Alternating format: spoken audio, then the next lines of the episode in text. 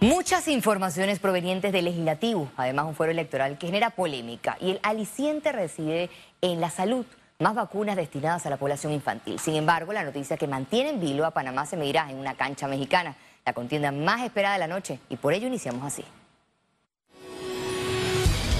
Deportes. Esta noche México recibe a Panamá en un duelo que tiene encendido los corazones de los panameños entre comentaristas deportivos, aunque la realidad nos muestra que nuestra selección llega a un estadio azteca sin partidos ganados en las eliminatorias de la CONCACAF. Desde el año 2000, México ha logrado cinco victorias y Panamá igualar el marcador en cuatro ocasiones. La selección de Panamá no ha podido anotar goles frente a la selección mexicana en siete de los últimos diez enfrentamientos.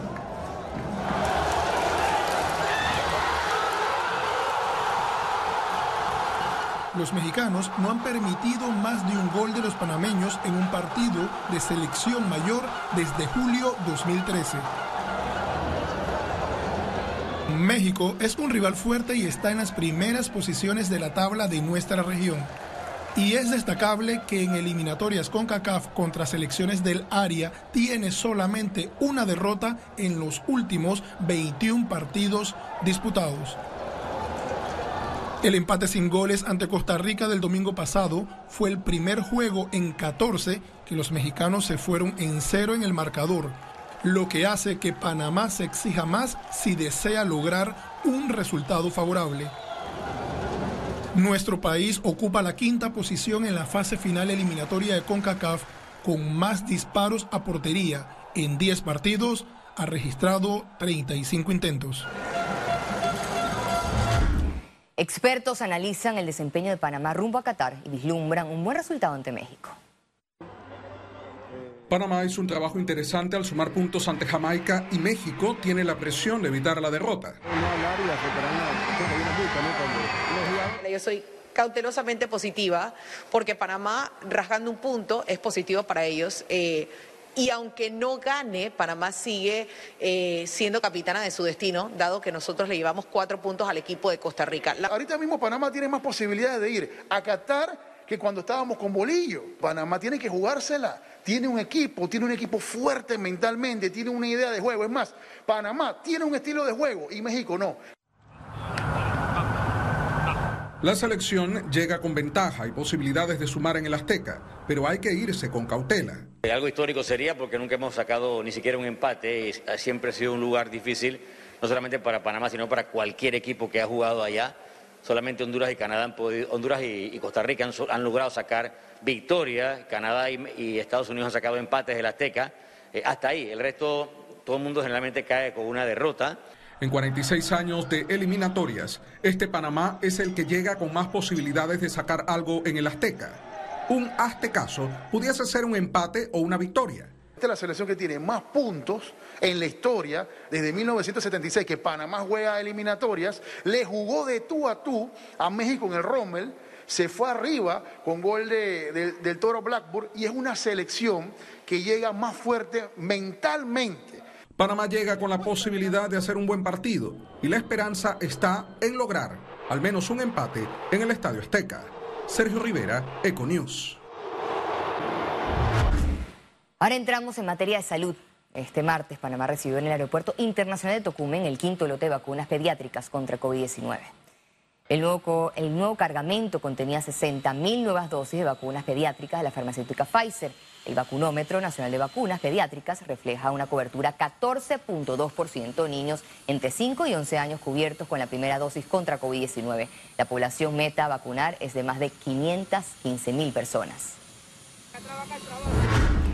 El país registra 21 muertes en las últimas horas producto del COVID-19. El índice de positividad llega al 26.2%.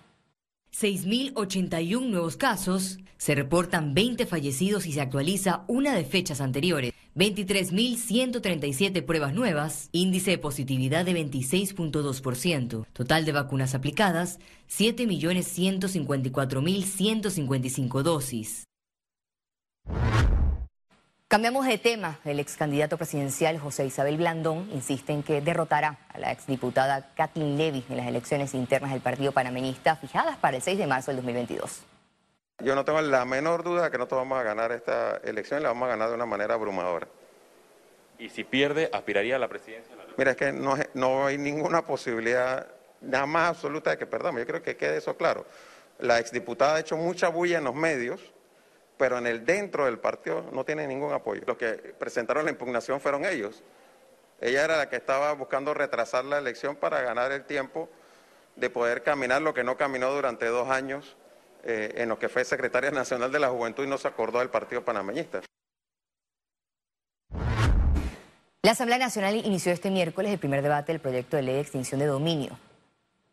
Luego de abrir el periodo de recomendaciones, los diputados aprobaron crear una subcomisión para ampliar el documento de 94 artículos enviado por el Ejecutivo. No, nada más es cuestión de incautar bienes como se ha dado en los últimos meses, eh, años, de más de 4 mil millones de dólares, sino también cómo administrar estos bienes que son incautados. El concepto de extinción de dominio es incautar bienes del, que ven de la parte ilícita para que el Estado pueda utilizarlo. A muchos no les gusta esta ley, claro, hay muchos porque vamos a pisar como dice, callo fuerte, pero nosotros sabemos que esta ley se necesita en Panamá, porque el poder que tiene el crimen organizado es muy grande, el poder de corromper a quien esté al frente. En la discusión, el ex fiscal de drogas, José Abel Almengor, se mostró a favor del proyecto y recomendó modificar las aseveraciones de indicios. La propiedad privada que protege la Constitución es la propiedad privada lícitamente obtenida no la propiedad privada ilícitamente obtenida.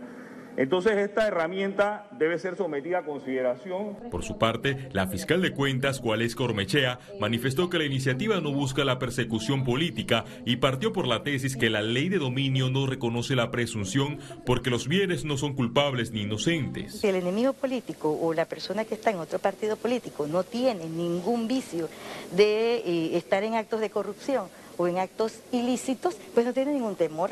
El temor está en aquellos entonces que en algún momento han realizado actividades ilícitas y han sacado provecho de ellas. El órgano legislativo aseguró que se tomarán en cuenta todos los agentes que tengan injerencias en la materia para fortalecer el proyecto antes de llevarlo al Pleno de la Asamblea. Félix Antonio Chávez, Econius. El Colegio Nacional de Abogados presentó ante la Asamblea Nacional un anteproyecto que busca derogar artículos de la Ley de Facturación Electrónica. El gremio manifestó que tratará de volver al punto de partida contemplada en la ley del 2011 que identificaba que los abogados profesionales, liberales, artesanos, artistas, médicos y contadores están exentos de la obligación de facturar de manera electrónica porque se violaría la confidencialidad de los clientes. Para el Colegio Nacional de Abogados, la vía más rápida es a través de una reforma en el órgano legislativo, en vista que la Corte Suprema de Justicia tarda años en pronunciarse por las demandas de inconstitucionalidad. Nosotros estamos en una ruta de concientizar que reclamamos, no estamos promoviendo ni responsabilidad ni tampoco una arbitrariedad. Nosotros queremos que se reivindique un derecho constitucional que ampara a este sector y con ese parámetro nosotros lo que esperamos es entendimiento. Los sectores profesionales estamos para producir y trabajar y no para generar estas controversias tanto tiempo, pero esperamos entendimiento o de lo contrario tenemos que seguir en una ruta de protesta. Ellos hoy lo presentarán de manera formal y luego corresponderá a la Comisión de Economía comenzar a trabajar en la iniciativa y a recoger los puntos de vista. Esto es lo que hemos hecho en la mañana de hoy. El proceso contra el expresidente Ricardo Martinelli sigue estancado debido al fuero penal electoral.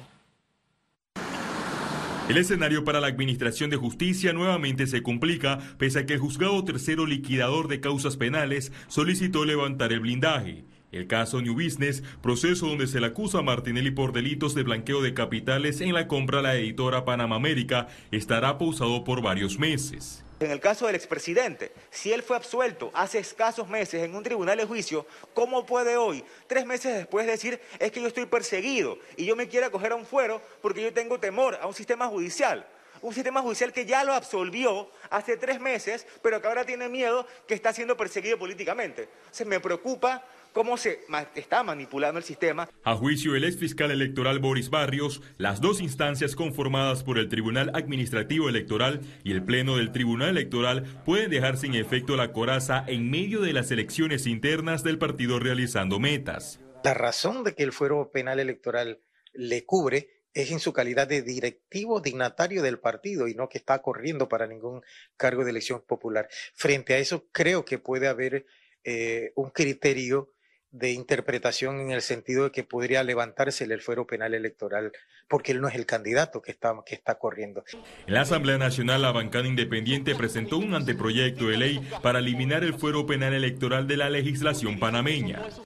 Hoy personas aspiran supuestamente a cargos de elección popular para correr, pero en verdad no. En verdad lo que buscan únicamente es dilatar sus procesos judiciales porque son delincuentes y se aprovechan del sistema. La jueza Valoisa Martínez, tras solicitar el levantamiento del fuero penal electoral de Martinelli, tendrá que esperar una resolución del juzgado administrativo electoral. Luego habrán dos días hábiles para la presentación de una apelación y la última palabra quedaría en manos de los tres magistrados del Tribunal Electoral. Félix Antonio Chávez, Econius.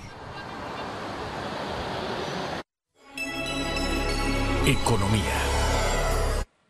Los trabajadores denuncian la suspensión de algunos trámites en el Ministerio de Trabajo. La institución aclaró que es temporal. El Consejo Nacional de Trabajadores Organizados, CONATO, denunció este miércoles que el Ministerio de Trabajo suspendió el derecho a realizar negociaciones colectivas, trámites de arbitraje y declaratorias de huelga. El sector calificó como ilegal la decisión. Tenta directamente contra la libertad sindical al que Panamá está suscrito en el convenio 87. ¿Qué ocurre? Que nosotros la preocupación más grande que tenemos. Si se plantea este tipo de, excusas con el pretexto, porque es un pretexto de que por el tema del virus, que por aquí por allá, nosotros entendemos eso, no somos intransigentes, entendemos que si hay un problema eh, en el personal, porque ahí no hay cantidad suficiente para atender los casos, por el tema del rebrote, etcétera, etcétera, lo entendemos. Pero lo que no es aceptable es que no se pueda garantizar que no hayan despidos durante este periodo. No se puede garantizar que no haya violaciones a los convenios colectivos. No se puede garantizar que haya una defensa y una representación real. Estamos alerta a que cualquier momento hagamos un llamado a las calles, eh, manifestaciones, piqueteos y, bueno, depende de la actitud que asume, que sigan asumiendo, porque esto no es nuevo. Ellos vienen desde que empezó la pandemia con la excusa, como decía el compañero, eh, violentando los derechos de los trabajadores. Ante este pronunciamiento, la institución aclaró que se trata de una medida temporal por el aumento de casos de COVID-19.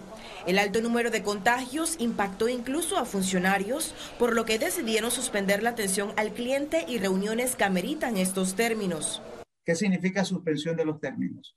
Pues que por estos 15 días hay trámites que están normados pues, en, en la ley eh, directamente, 53 de 1975, que lógicamente pues le eh, tendremos una pausa. Muy importante aclarar, y gracias a ti por la entrevista nuevamente, es que aquí, durante toda la pandemia, el Ministerio de Trabajo no ha suspendido la presentación de pliegos por parte de los sindicatos. Según la resolución publicada en Gaceta Oficial, la suspensión de trámites tiene vigencia del 27 de enero al 10 de febrero del 2022, tanto en la sede principal como en las regionales del Mitradel. Ciara Morris, Econews. La Reserva Federal de Estados Unidos prevé subir las tasas de interés. Esto podría impactar en Panamá, advirtió economista. Muy probablemente a corto plazo no vaya a haber una presión para aumentar las tasas de interés, porque los bancos panameños están primordialmente financiados con ahorros locales, salvo que empiece una dinámica donde los bancos tengan que competir para obtener esos eh, depósitos, lo van a tener que hacer a tasas de interés más altas. De ser ese es el caso, los bancos no se van, la única opción que van a tener es traspasar ese incremento de tasas de interés, eh, eh, lo cual obviamente hace que el, el apalancarnos, endeudarnos nos va a costar más a las personas, a los hogares y a las empresas. Panamá fue escogido como el mejor país del mundo para jubilarse en el 2022. El índice global de jubilación de la revista International Living colocó al Istmo en el primer lugar en la lista de 10 países por sus facilidades de residencia y también por los beneficios y descuentos que pueden disfrutar las personas mayores. El ministro Augusto Valderrama manifestó este miércoles estar en desacuerdo con el exceso de importaciones que se han dado en el país en los últimos años. Es un cuento de Acovipa que podemos garantizar el alimento de afuera. Eso es totalmente falso y se lo debato públicamente a él. Ahora mismo hay una escasez mundial de alimentos, hay un problema serio de abastecimiento. La cebolla que traímos llegó tarde, hubo que retirarla del mercado porque estaba pasada, dañada y no hay ahora mismo ni seguridad. La seguridad alimentaria la tenemos nosotros en Panamá y debemos producir lo que consumimos y consumir lo que producimos. Yo no estoy en contra de las importaciones, pero tampoco estoy en contra de esos importadores inescrupulosos que quieren acabar con los productores, eliminar la producción del campo, empobrecer a nuestros productores porque ellos tienen deseo de un margen mayor de ganancia.